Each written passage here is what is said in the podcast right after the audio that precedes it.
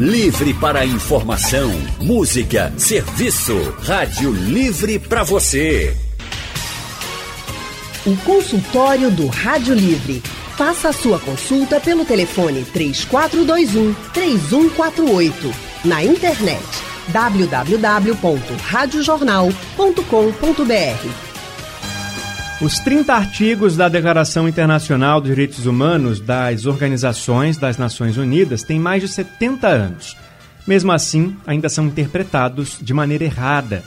É que para entender o que são os direitos humanos e por que cada um de nós precisa deles, é fundamental conhecê-los. O consultório de hoje é para isso.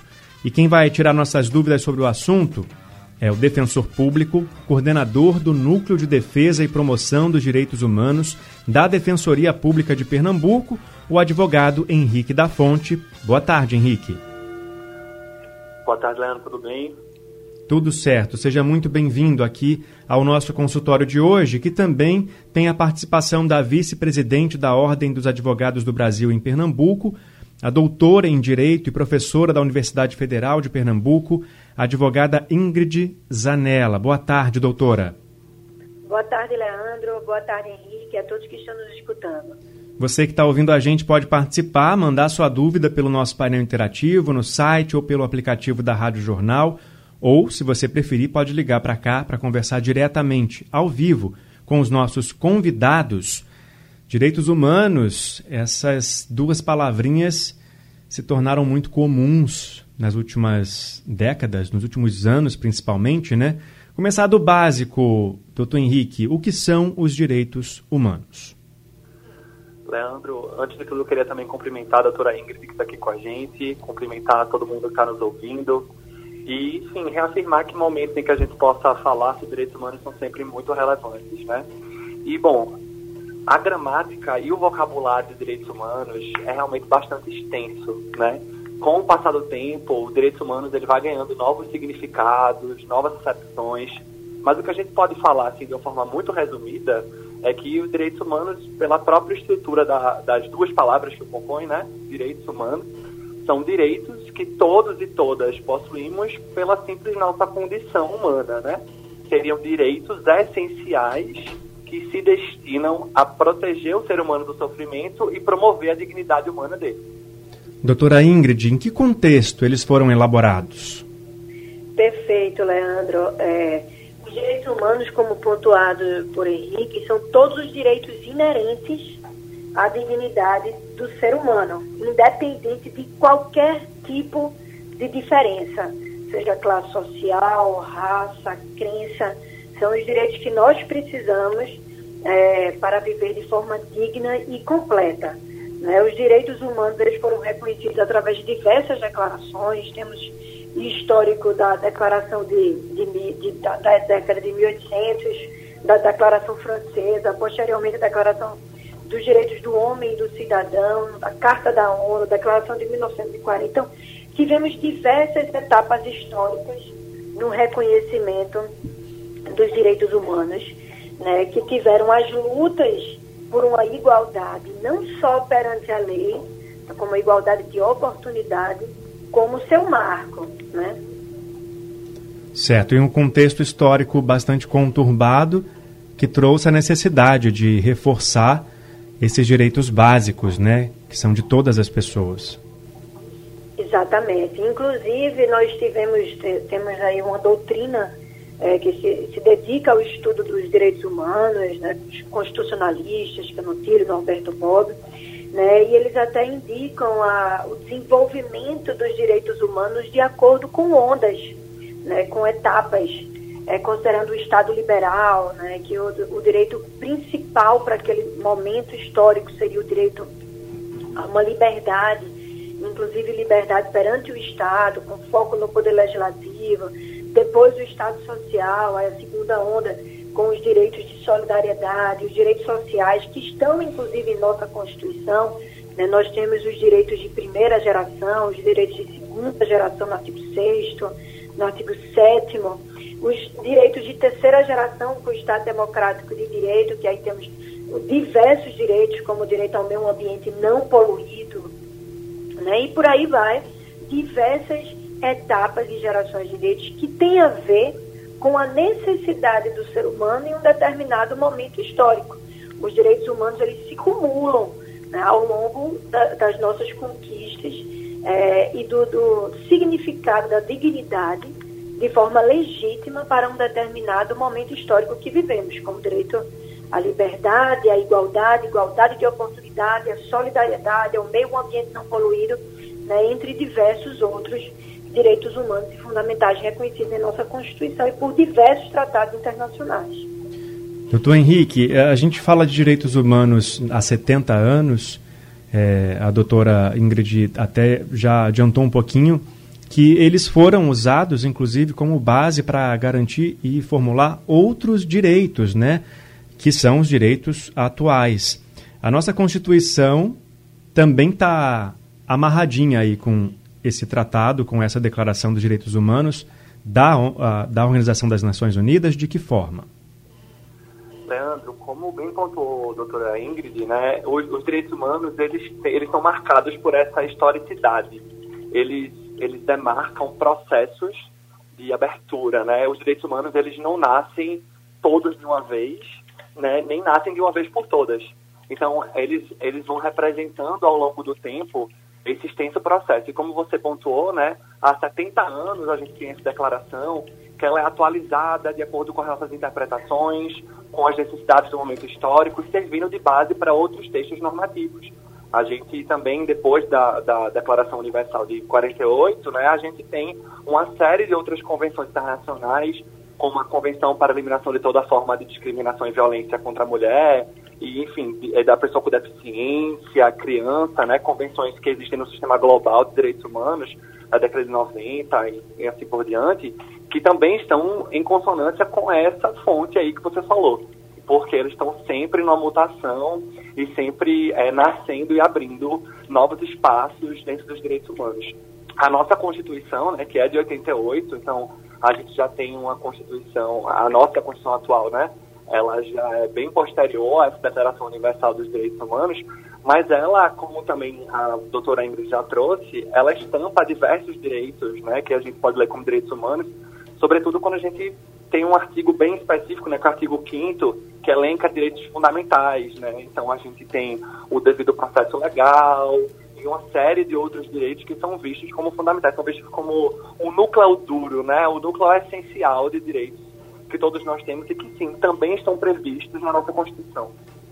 E falando sobre contemporaneidade, né? A gente tem o artigo 12 da Declaração Universal de Direitos Humanos de 48, que ninguém será sujeito a interferência em sua vida privada, nem em sua família, seu lar, sua correspondência, nem ataque à sua honra e reputação. Trazendo para os dias de hoje, doutora Ingrid, a gente pode colocar esse artigo relacionado a assuntos virtuais, a assuntos da internet, aqueles que é, aqueles crimes né, que já são investigados de invasão de contas, de compartilhamento de informações sigilosas.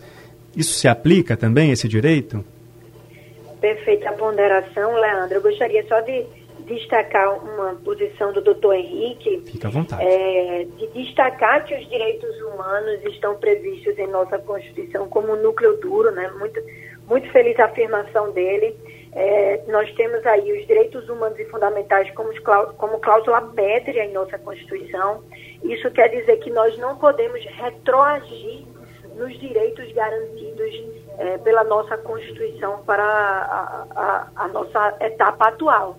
Né? São direitos indisponíveis, meta-individuais e que devem servir como base para qualquer tipo é, de formulação legislativa, de proposta, de emenda, porque não podem ser alterados. Aí a gente tem o princípio da proibição do retrocesso no que concerne aos direitos humanos, inclusive aos direitos humanos na sua vertente social, né, que tem é, um aspecto ainda mais difícil de concretude, considerando algumas limitações do Estado, como teses que são utilizadas para não tratamento de saúde, por, entre outros aspectos ligados a, a esses direitos.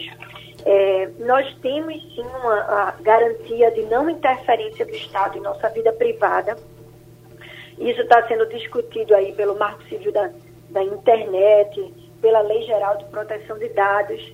Né? Essas normas visam sim uma maior segurança dentro do mundo virtual dos nossos dados, até porque é, hoje em dia, quando baixamos um aplicativo, quando temos acesso a algum tipo de serviço, sequer sabemos os nossos dados pessoais que estão sendo utilizados, né? inclusive agora em questões afetas a relações de seguro, né? por onde nós, nós passamos, isso pode ser utilizado para uma relação de baratear custos, e são todos direitos de personalidade que devem ser sim protegidos é, fulcro também na dignidade da pessoa humana, conforme direito, conforme se, sendo um direito humano reconhecido pela, pelo ordenamento jurídico brasileiro. A gente vive dias em que outros direitos básicos são retirados de cidadãos, direito à educação, à saúde, direito até à vida. O que são os direitos humanos? Porque é tão importante a gente conhecer os direitos humanos para saber porque eles são tão necessários na vida de todos nós, né? Esse é o assunto de hoje do nosso consultório. Junto com a gente para conversar sobre o assunto estão o defensor público, é, o advogado Henrique da Fonte e também a vice-presidente da Ordem dos Advogados do Brasil de Pernambuco, a advogada Ingrid Zanella. Falando agora de uma frase que a gente escuta muito, lê muito na internet, Henrique. Direitos humanos é para defender bandido. Direitos humanos é para dar mordomia para criminoso. Isso não é verdade, né? Leandro, definitivamente essa é uma, é uma ideia que não corresponde com a realidade, né? Nem com a realidade normativa, de Constituição, nem se a gente for para o plano internacional, ela também não estampa a realidade de nossas convenções, tratados internacionais, né? Como a gente bem colocou aqui, tanto eu quanto a professora Ingrid, os direitos humanos, eles são para todos e todas. Eles não são exclusividade de um determinado grupo e nem também são apenas direcionados a alguém que cometeu determinado fato ou não, ou não cometeu determinado fato. Isso, é, na verdade, os direitos humanos vêm para assegurar justamente esse mínimo, né? Então, é, dentro do nosso ordenamento jurídico, se a gente for fazer esse recorte né, dessa, dessa infeliz é, ideia de que direitos humanos é só para bandidos, o nosso ordenamento ele traz já uma série de responsabilizações, né, existem formas, garantias, deveres e direitos que estão na nossa lei. Os direitos humanos vêm para assegurar aquele mínimo da pessoa que também cumpre uma pena e responde a um processo. Né? Um direito à integridade física, por exemplo, o direito à alimentação, para garantir a vida da pessoa, para que ela não sofra pena de morte, por exemplo, né? que na nossa Constituição ela, ela é vedada né, apenas excepcionalmente em caso de guerra, mas, enfim, é, é, ela não é, na verdade, os direitos humanos não vêm para criar privilégios, né? Uhum. Na verdade, ele vem para dar, conferir igualdade entre as pessoas, conferir dignidade e garantir direitos para as pessoas. Até porque, se a gente for pensar na igualdade como uma coisa formal, né? A gente esquece que na nosso dia a dia, na prática, na vida, existem as desigualdades que são postas, né? E a igualdade e a não discriminação não necessariamente significa tratar todas as pessoas de uma forma idêntica, né? Mas é uma célebre frase também que se pode se contrapor a isso, né? Que vem para a igualdade vem para a gente conferir um tratamento desigual entre as pessoas na exata medida das desigualdades que são postas. Então é aí que reside a igualdade, né? Que a igualdade, a dignidade, elas vêm aí como um fundamento para a aplicação dos direitos humanos. Eu vou resgatar um caso bem recente que repercutiu no país inteiro e principalmente também aqui em Pernambuco, e é o da menina, né, que engravidou depois de ter sido estuprada pelo tio lá no Espírito Santo. A justiça concedeu a autorização para que ela fizesse a interrupção da gravidez. Esse procedimento foi feito aqui em Pernambuco, aqui no Recife. E aí eu vou perguntar para vocês, doutores, é, e vocês podem ficar à vontade para conversarem entre si, um complementar a fala do outro quando vocês acharem necessários. Vou direcionar inicialmente para a doutora Ingrid. Quais foram os direitos humanos violados na vida dessa vítima, na vida dessa criança de 10 anos, nesse caso? E de que forma a garantia dos direitos humanos é, serviram para ajudar essa menina a sair dessa situação? Perfeito, Leandro. É importante a gente destacar a titularidade dos direitos humanos, né, como o doutor Henrique ponderou, é de titularidade geral, indistinta. Então, nesse caso, nós tivemos é, violações de direitos humanos para uma criança protegida, inclusive, por uma norma específica no Brasil, o Estatuto da Criança e Adolescente, desde, desde o primeiro fato sabido ilícito, né, que foi os seus reiterados abusos perpetrados por uma pessoa de sua família. Então, nós aí tivemos um ilícito penal específico contra uma criança, né, é, o próprio abuso e a violação de sua dignidade, de sua integridade em face do estupro. Quando nós falamos em direito, é importante nós entendermos que o Brasil ele veda o aborto, né? ele criminaliza o aborto, salvo por instituição do nosso próprio Código Penal de 1940, por hipótese, salvo a hipótese judicial ainda, que eu não vou mencionar, jurisprudencial, no caso quando há risco para, para a mãe né, para a vida da mãe, ou quando é o, o, a gravidez é é fruto de um estupro. Né? O juiz competente para o caso, o juiz estadual, entendeu né, que, é, que o caso dessa criança de 10 anos se imputava nas duas hipóteses legais, porque existia risco para a sua vida, como isso foi publicamente é, defendido pelos médicos, inclusive por Olímpio, em todas as entrevistas, existia um risco para a saúde daquela criança e manter aquela aquela gestação, como ela manifestou a sua vontade de interromper a gestação, considerando que era fruto de um estupro. Né? Então, ela, nesses casos, o aborto ele sai de um ato punível para um direito da gestante para a preservação da sua própria vida, que deve ser garantido pelo Estado. Né? Então, Todas as outras manifestações contrárias ao aborto, elas foram atos contrários ao ordenamento jurídico brasileiro, contrários à determinação legal e à previsão em nossa norma, né? e bem como macularam a, a integridade, a, a, a, saúde psíquica daquela criança, infringindo direto, diversos direitos e deveres. É um ponto interessante também a se mencionar é, que para que haja essa igualdade material, como ponderou o doutor Henrique, um dos órgãos que tem um, papel extremamente importante, eu gostaria de parabenizar, é exatamente a Defensoria Pública. A Defensoria Pública, ela possibilita, ela visa possibilitar né, que haja a igualdade de tratamento, seja nas defesas, nas acusações, nas, nas prerrogativas, é, possibilitando que não haja qualquer tipo de tratamento processual diferente para as pessoas que possuem ou não condições econômicas de contratar um advogado privado. Então, ter acesso ao conhecimento e ter acesso a uma defensoria pública são, são quesitos indispensáveis para a garantia de direitos humanos. Mas, infelizmente, é, nós fomos é, palco né, de, de ações discriminatórias contra essa criança em frente ao hospital essas ações elas são puníveis em todas as esferas, né? Esfera penal, inclusive esfera civil, se o hospital, os médicos e a criança se sentirem lesados pelas, pelas manifestações de palavras contrárias à dignidade e, e à integridade da criança, devem sim procurar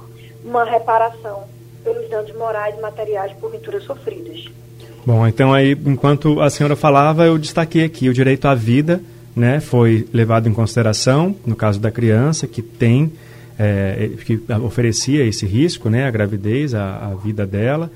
O direito à vida é um direito humano de todo ser humano. O direito à infância, o direito à saúde, tudo isso é direito humano.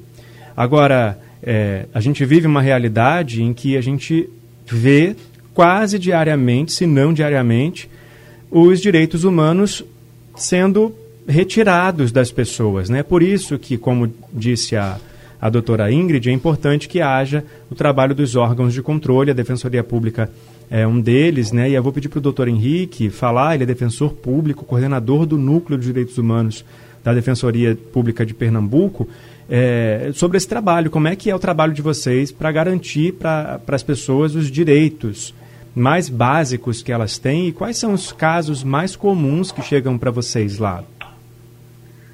Sim, Leandro. É, antes, antes de, de, responder diretamente sua pergunta, eu também queria agradecer as palavras de doutora Ingrid e afirmar que a defensoria pública em si ela é um direito do cidadão e da cidadã brasileira, né? A defensoria pública, como existe no Brasil, com as potencialidades e as previsões legais, ela é um modelo único no mundo, ela é inspiração para outros estados, né, outros países e deve orgulhar também nós, né, todos brasileiros e brasileiras nessa constante luta né, pela promoção de direitos humanos, pelo fortalecimento do Estado democrático de direito. E isso certamente a Defensoria não faz sozinha. Né? A gente está dentro de um, de um espectro, né, dentro de um, de um globo, que existem outros atores e atrizes atuando, né, como bem a OAB, né, os advogados e advogadas que são imprescindíveis para o Estado democrático de direito, que são imprescindíveis também para o fortalecimento desses direitos humanos, para o Ministério Público, o Poder Judiciário. Então, assim, existe uma gama né, de atores e atrizes que também reforçam né, essa luta por direitos. Então, a Defensoria Pública, ela, como bem pontuou a professora Ingrid, ela existe. Né? A razão de ser dela é, é, para atender as pessoas que são vulneráveis, né? inicialmente necessitadas economicamente, pessoas que não têm é, condições de pagar, né, arcar com as custas. Existe um problema e não consegue acessar o Poder Judiciário, a Justiça por falta de recursos, mas também pessoas que têm algumas vulnerabilidades sistemáticas, digamos assim, mulheres em situação de violência doméstica, criança adolescente, pessoa LGBT, é, enfim, ela, a, a, legislação da defensoria ela traz também essa vocação né, de combate às opressões estruturais. Então a defensoria ela tem uma enorme gama de atuação, né? Os casos ela tem uma atuação muito forte dentro do acesso à justiça, por exemplo, na seara criminal, né? De pessoas que são acusadas dentro de um processo criminal e precisam de uma defesa e que porventura podem não ter condições de contratar um advogado ou advogada. Há também uma atuação maciça na área de direito de família, né? Em pensão alimentícia, guarda, é, investigação de paternidade, enfim, toda essa série também de direitos relacionados ao direito de família, é, nessas situações em que também as pessoas não têm condições de, de arcar com um advogado com advogada, mas também há um, outras atuações especializadas, né, a exemplo de uma, de uma fundiária, regularizar a terra, né, a casa da pessoa mora, há também combate à violência, à discriminação, né, pessoas que sofreram alguma violência institucional, ou pessoas que sofreram preconceito, né, por questão de raça, cor, orientação sexual, identidade de gênero, religião. Enfim, há realmente uma gama muito grande de atuação na perspectiva de poder prestar um serviço né, de acesso à justiça para a população vulnerável. É que ficou tão comum a gente viver o direito humano, né? A gente, que eu digo, é, é, é aquilo que está fora dessas minorias que infelizmente sofrem muito com preconceito, racismo, todo, todo que está estruturado na nossa história. Mas, por exemplo, o direito à vida é um direito que a gente está acostumado a viver desde de sempre, né? A gente que teve acesso a estudo, a gente teve acesso à alimentação. Aí a gente não acha que isso é um direito básico, né? Que falta para tanta gente, que precisa ser garantido e que precisa ser cobrado. Por isso que é importante conhecer o direito que todos têm é, e que todos têm de forma igual. Todo mundo tem que ser igual diante desses direitos. Defensor público Henrique da Fonte e a vice-presidente da Ordem dos Advogados do Brasil, de Pernambuco, doutora Ingrid Zanella, estão aqui hoje para a gente conversar sobre os direitos humanos. Já falamos sobre alguns e agora um também que é bastante conhecido, a gente está ouvindo direto aí, é o direito à liberdade de expressão, né? E todo mundo é, pode exercer esse direito, é um direito que deve ser garantido para todos os seres humanos, mas as pessoas às vezes confundem um pouquinho, né, doutora? Perfeito, Leandra. O direito de liberdade de expressão, liberdade de crença, liberdade de manifestação são direitos humanos todos reconhecidos em nossa Constituição. Isso não quer dizer que você pode exercê-lo de forma irrestrita ou irresponsável. Né? Sempre deve se ter como limite o direito do outro. É, o, não não a, infringir direito e, e, a dignidade do outro com a sua livre manifestação. É, então, também não se deve é, de, com, confundir o direito de liberdade de, de expressão com é, questões afetas a suscitar o ódio, que muito se discute hoje em dia sobre o discurso do ódio, aumentar questões afetas a preconceito, a discriminação. A liberdade de expressão é garantida como direito constitucional, mas tem um limite, encontra limite como qualquer outro direito no direito alheio. Né? Quando eu começo a, a violar, infringir, abalar a dignidade do outro, esse meu direito ele deve ser limitado. Né? E como qualquer outro direito, ele deve ser exercido em atendimento aos, ao ordenamento jurídico brasileiro. Eu não posso ser contrária ao Estado democrático, às instituições democráticas de nosso país, né, suscitando controvérsias é, que não devem ser levantadas em prol de uma democracia. Doutor Henrique, gostaria de complementar alguma informação a respeito do direito à liberdade de expressão? Leandro, é, inclusive acho que a fala da doutora Ingrid ela já trouxe um, um panorama bem fiel, né, e com o qual eu concordo em gênero, número e grau, é, eu só queria adicionar, né, que inclusive a liberdade de expressão, assim, né, é inegável a importância dela. Inclusive, é graças a ela, né, que existe a imprensa livre, que nós estamos aqui hoje, né, podendo conversar sobre o direito, sobre os direitos humanos. Então é fundamental, porque confere, né, a todos e todas nós a liberdade de, de fazer circular informação, de poder trocar ideia, de poder nos expressar Discordar.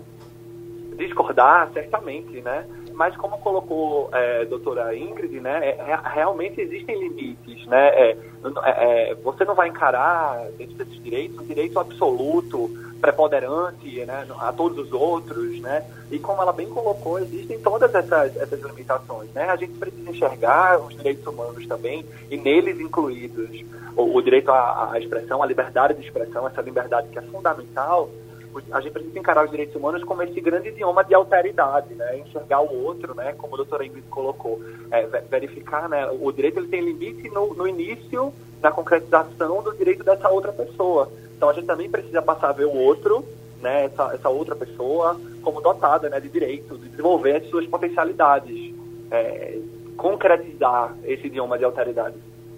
E aí quando esse esse limite é extrapolado, a gente entra no racismo, na discriminação por gênero, a gente entra no preconceito em relação à pessoa LGBT, aí começa a entrar na, naquela violação que pode levar até a morte dessas minorias, né, doutora? É por isso que também precisa haver controle para esse direito. Exatamente. E quando a gente fala em controle de direitos humanos, é um tema muito, muito difícil de ser abordado. Né? Quem, a quem caberá, qual deve ser o limite para o exercício de uma liberdade de expressão. A gente quer conferir esse poder ao Estado, mas nós sabemos que é, que é bastante comum a dicotomia ou antinomia de princípios ou de direitos humanos e fundamentais, direitos de personalidade, como liberdade de expressão e dignidade, ou, ou algum, alguns aspectos ligados à privacidade daquela pessoa. Então, o direito à liberdade de expressão, ele encontra limites, como bem colocou o doutor Henrique, no direito alheio, no, no, no, nos direitos das pessoas que estão ao nosso lado. Então, não posso instigar um discurso discriminatório, isso já é considerado né, como crime, o preconceito, a discriminação, a violação da dignidade, isso tudo são limites ao exercício da liberdade de expressão. A gente passou até por alguns temas é, interessantes acadêmicos, como o direito, o limite à sátira, né? se o humor como todo ele deve ser limitado ou, se é uma liberdade, um exercício uma liberdade de expressão sem aspecto nocivo, né? mas a gente identifica até em alguns aspectos é, uma extrapolação dos limites do bom senso no exercício de direitos de liberdade de expressão. São direitos extremamente importantes, né, inclusive para a liberdade de pensamento, liberdade de imprensa, Estado democrático de direito, direito de discordar, direito de divergir, mas como qualquer direito humano, ele tem que ser executado com, com bom senso e encontrar os limites é, na, na dignidade do outro, essa alteridade, a dignidade do outro, e muito menos instigar é, o cometimento de crimes como o racismo, o preconceito, a discriminação. E aí vem o, o opressor que quer justificar seu pensamento, falar que, ah, então a liberdade de expressão não existe, porque eu não posso falar tudo que eu penso. Poder até pode, né, doutor Henrique, mas vai ter que arcar com as consequências, às vezes, lá num tribunal, né? Se for levar realmente à frente essa, essa questão do direito humano. Exatamente, Leandro. O fato de haver uma limitação ou de o um direito, ou de um determinado direito, ele não ser absoluto, não significa que ele não exista, né? Há um, uma interpretação aí que parece deturpar a existência do próprio direito. É, e como o doutor Ingrid já pontuou, né, há, há realmente há, há, discussões, é importante a gente falar sobre isso, mas os direitos ele existe, né, essa, essa limitação na, na alteridade. E muito embora, né, inclusive o Supremo Tribunal Federal já, já, já pôde se manifestar, né, contrariamente à censura prévia, por exemplo, né, que não é algo que é desejável ser censurado de antemão determinado conteúdo, mas como você bem colocou, o fato da censura prévia não poder ser estabelecida não significa que a pessoa não possa sofrer as consequências desse ato depois, por ele ter sido, por exemplo, nocivo ou ter lesado direitos de outras pessoas, né? A censura prévia é uma coisa, nós não vamos proibir, digamos assim, de alguém expor uma determinada ideia, mas ao expor, há também a responsabilidade pelo que é falado e pelo que é dito. E quem ligou para cá para conversar com a gente sobre o assunto também é o Carlos, de Jardim Atlântico, nosso ouvinte. Boa tarde, Carlos. Carlos? Perdemos o contato com o Carlos. Carlos, tenta ligar de novo para conversar com a gente. O telefone está aberto para quem quiser perguntar alguma dúvida sobre os direitos humanos. No painel interativo, o Paulo de Moreno, aqui de Pernambuco, ele disse que o direito humano tem um nome muito bonito, é muito essencial para todos os cidadãos que precisam, mas infelizmente fica só no papel de direito. Até agora, ele quer saber em que já atuou e atua no direito do cidadão. Segundo ele, só existe comissão para mostrar que existem os direitos, mas na realidade só fica no papel. Doutor Henrique e doutora é, Ingrid, por que há essa sensação, eu percebo que numa grande parte da população brasileira de que os direitos humanos não existem ou não são cumpridos? Pode começar, doutor Henrique. Bom, Leandro, é, a, própria a, a, vida, né, o tempo, ele mostra que estamos numa constante disputa de narrativa, de concepção, de direito, e nunca vai existir só uma coisa ou outra, né? A gente sempre vai estar numa, numa grande disputa de versões de mundo também. É, eu acredito que, que exista né, essa, essa dificuldade de visualização da concretização de direitos, mas não significa que eles não, não existam ou não estejam aplicados. E se a gente for dar uma, um, um, exemplo, a gente sabe que o direito à saúde, né, o direito a um elevado padrão de saúde é um direito humano. E dentro do. e é direcionado ao Estado, né? Assim, competiria né, a formulação dessa saúde, né, de garantir esse padrão elevado de saúde aos cidadãos e cidadãs. E dentro do Estado brasileiro nós temos o Sistema Único de Saúde, que é estruturado a nível nacional, dentro de um país de dimensões continentais, mas que presta e que garante o direito à saúde. Até a gente, a gente pode ter um exemplo muito, muito básico de vacinação infantil, por exemplo, né? E poder tomar uma vacina de forma gratuita, de direito à saúde pode haver, obviamente, situações em que haverá o desafio para a concretização de determinado direito. E por isso que é importante, como a gente já falou, que há, haja um fortalecimento das instituições democráticas, que a gente possa, sim, acompanhar situações sempre na perspectiva de prevenir violações e de repará-las quando não for possível preveni-las. Certo. Agora, a Sônia, de Casa Amarela, ligou para cá para conversar com a gente. Boa tarde, Sônia. Boa tarde a todos que estão aí na mesa. Boa tarde. A, a minha, a minha pergunta é por que eles agem na, na saúde também? Perdão, Sônia, você quer saber se os direitos humanos também têm... Agem na saúde também. Sim, certo. Em muitos lugares, né, que a gente vê que está precisando. Uhum. Feito o caso daquele menino que caiu do elevador, uhum. muitos e muitos que a gente ouve por aí também, porque esse pessoal não está, muitos acidentes, não está presente, a gente não vê a presença deles nesse horário, daquela menina que teve é, a, a, gestação, tudinho, isso aí. A gente não vê eles atuando.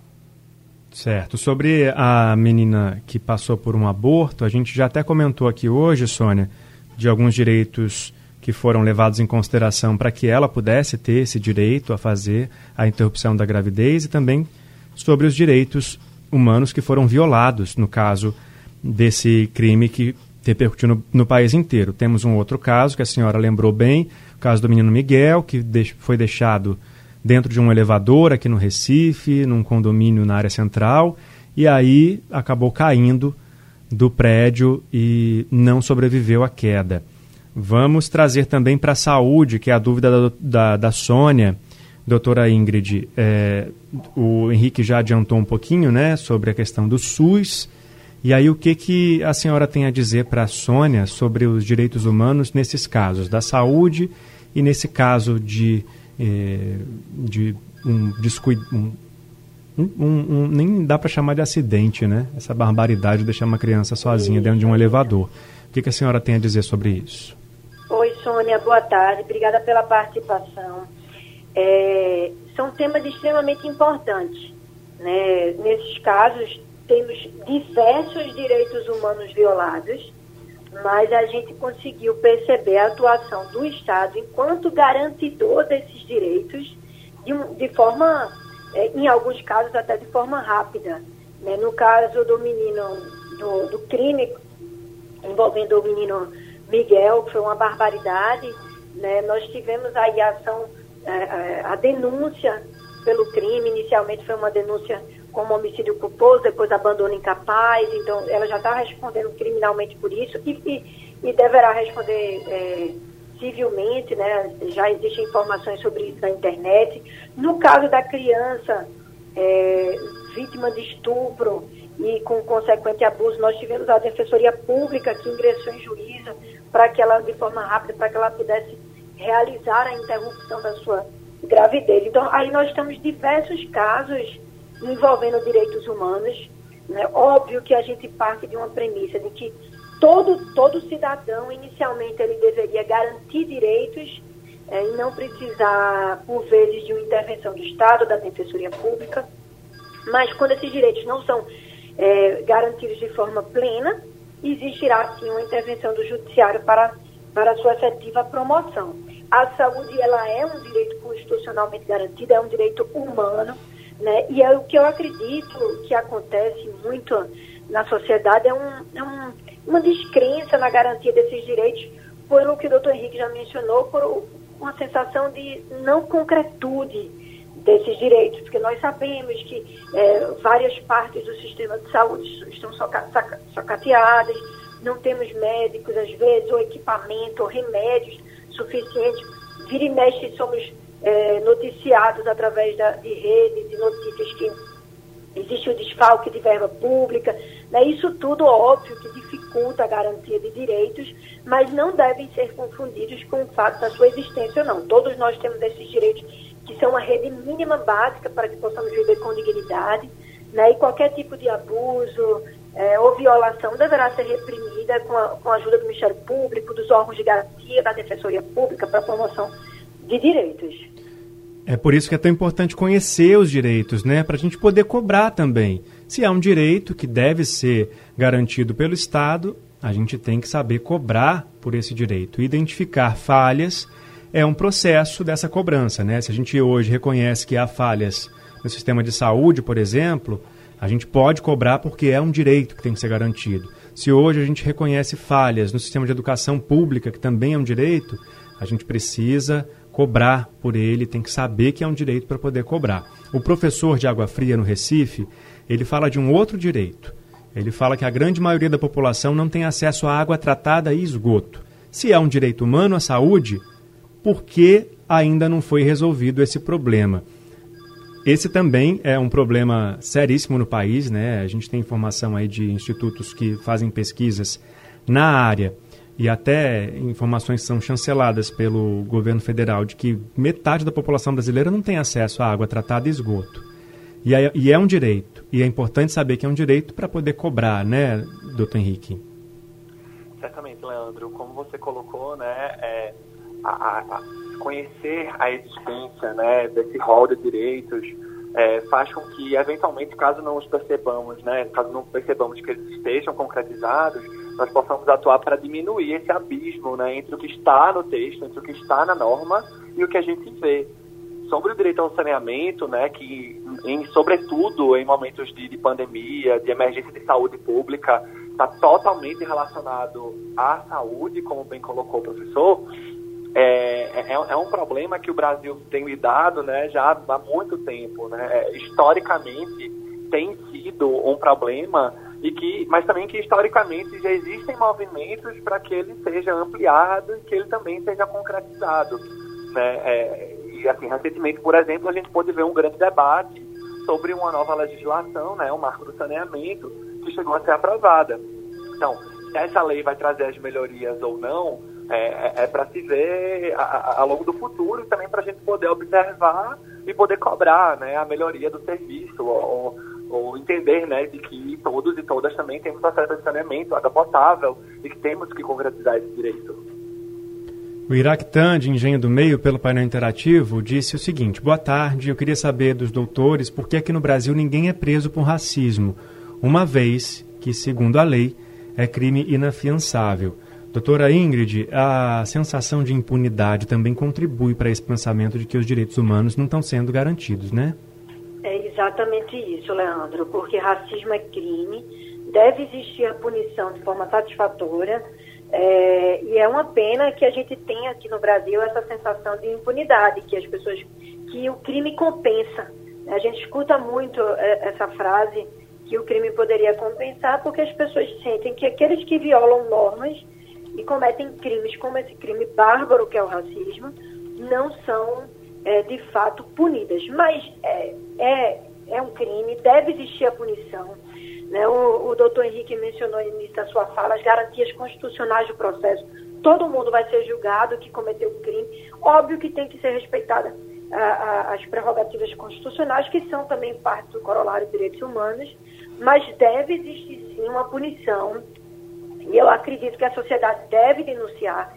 Nós não devemos é, ter um, um, sentimento, é, não devemos deixar que o sentimento de impunidade enfraqueça a nossa crença na existência de direitos. Né? Isso deve nos, nos, motivar a denunciar, a cobrar mais justiça. É porque essas falhas ou, ou uma sensação de impunidade não deve enfraquecer a garantia de direitos. Racismo é crime, deve existir, deve existir a punição necessária para esse ato né, que é, além de ser um crime, é um ato de completa ignorância. É, nos dias que passamos, não podemos mais ter nenhum tipo de, de, de, de, de atos afetos ao racismo, racismo estrutural. São atos, atos bárbaros, crimes e crimes de ignorância. Bom, gente, infelizmente nosso tempo está acabando, porque o consultório de hoje poderia render muito mais conversa até a gente esclarecer todas as dúvidas sobre os direitos humanos são tão necessários para todos nós. Doutor Henrique, ah, lá na Defensoria Pública, como é que está o serviço? Quem precisar do serviço de lá pode procurar de que forma?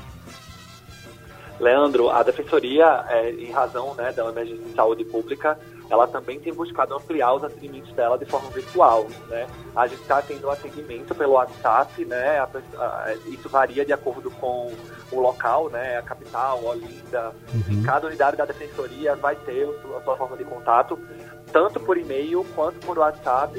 E à medida em que houver, que os protocolos do Estado eles também forem é, se reformulando, também vão, vão voltar paulatinamente os atendimentos presenciais. Perfeitamente. Estamos todos ansiosos para isso voltar a acontecer. Obrigado pela sua participação aqui no consultório, viu? Eu que agradeço, Leandro. Agradeço a doutora Ingrid também. Doutora Ingrid, obrigado também, viu, pela participação e todos os esclarecimentos aqui com a gente. Pela, pela participação conjunta. O debate foi muito rico. Né? Espero que saiamos daqui mais otimistas na garantia de direitos humanos. Perfeito, obrigado, viu? Isso aí, então tá bom, gente. Eu vou ficando por aqui para deixar vocês com a jornada esportiva de hoje. O Rádio Livre volta amanhã às duas da tarde com a produção de Gabriela Bento e Urineri, trabalhos técnicos de Edilson Lima e Big Alves, editora executiva de Ana Moura e a direção de jornalismo é de Mônica Carvalho. Sugestão ou comentário sobre o programa que você acaba de ouvir, envie para o e-mail ouvinte@radiojornal.com.br ou para o endereço Rua do Lima 250, Santo Amaro, Recife, Pernambuco.